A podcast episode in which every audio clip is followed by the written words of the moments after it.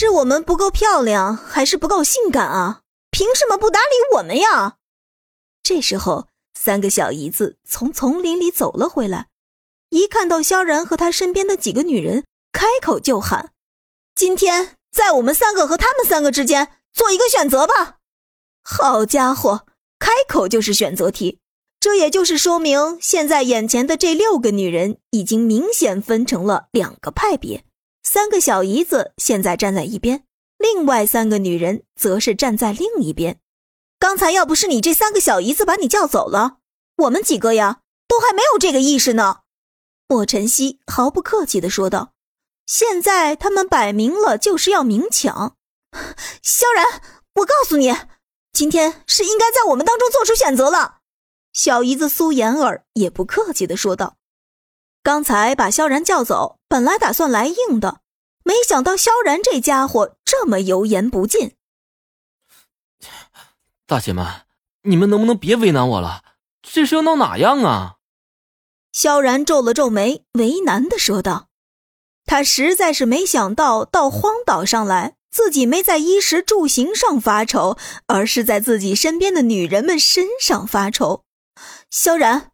他们几个就只是你的小姨子而已，别忘了，就算是你选择了他们，最后他们也终究是你老板的人。”莫晨曦接着说道。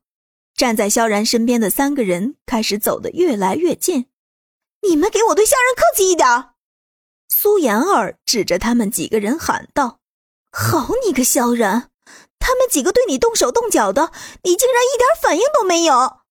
胡冰雪也是嚷嚷道。刚才他和苏妍儿对萧然动手的时候，可不是像现在这样。见萧然愁眉苦脸的愣在原地，苏妍儿冷哼了一声，开口说道：“哼，既然你已经选择了他们几个，那我们走。刚才他们三个都已经商量好了，在这边挑几件趁手的武器就出走。苏妍儿在那堆武器箱子里拿出来了几把手枪和一大包的子弹，装在了自己的衣服里。你们这是要干嘛？”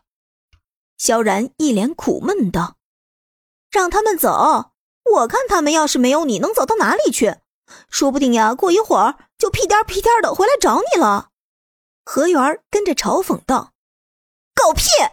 我们这辈子都不想再见到萧然了。”苏妍儿大骂道：“好歹他们也是身为萧然的小姨子一场，没想到萧然这个见色忘义的家伙，胳膊肘子往外拐。”扔下这句话，苏妍儿便挽着胡冰雪和夏清新的手往外走。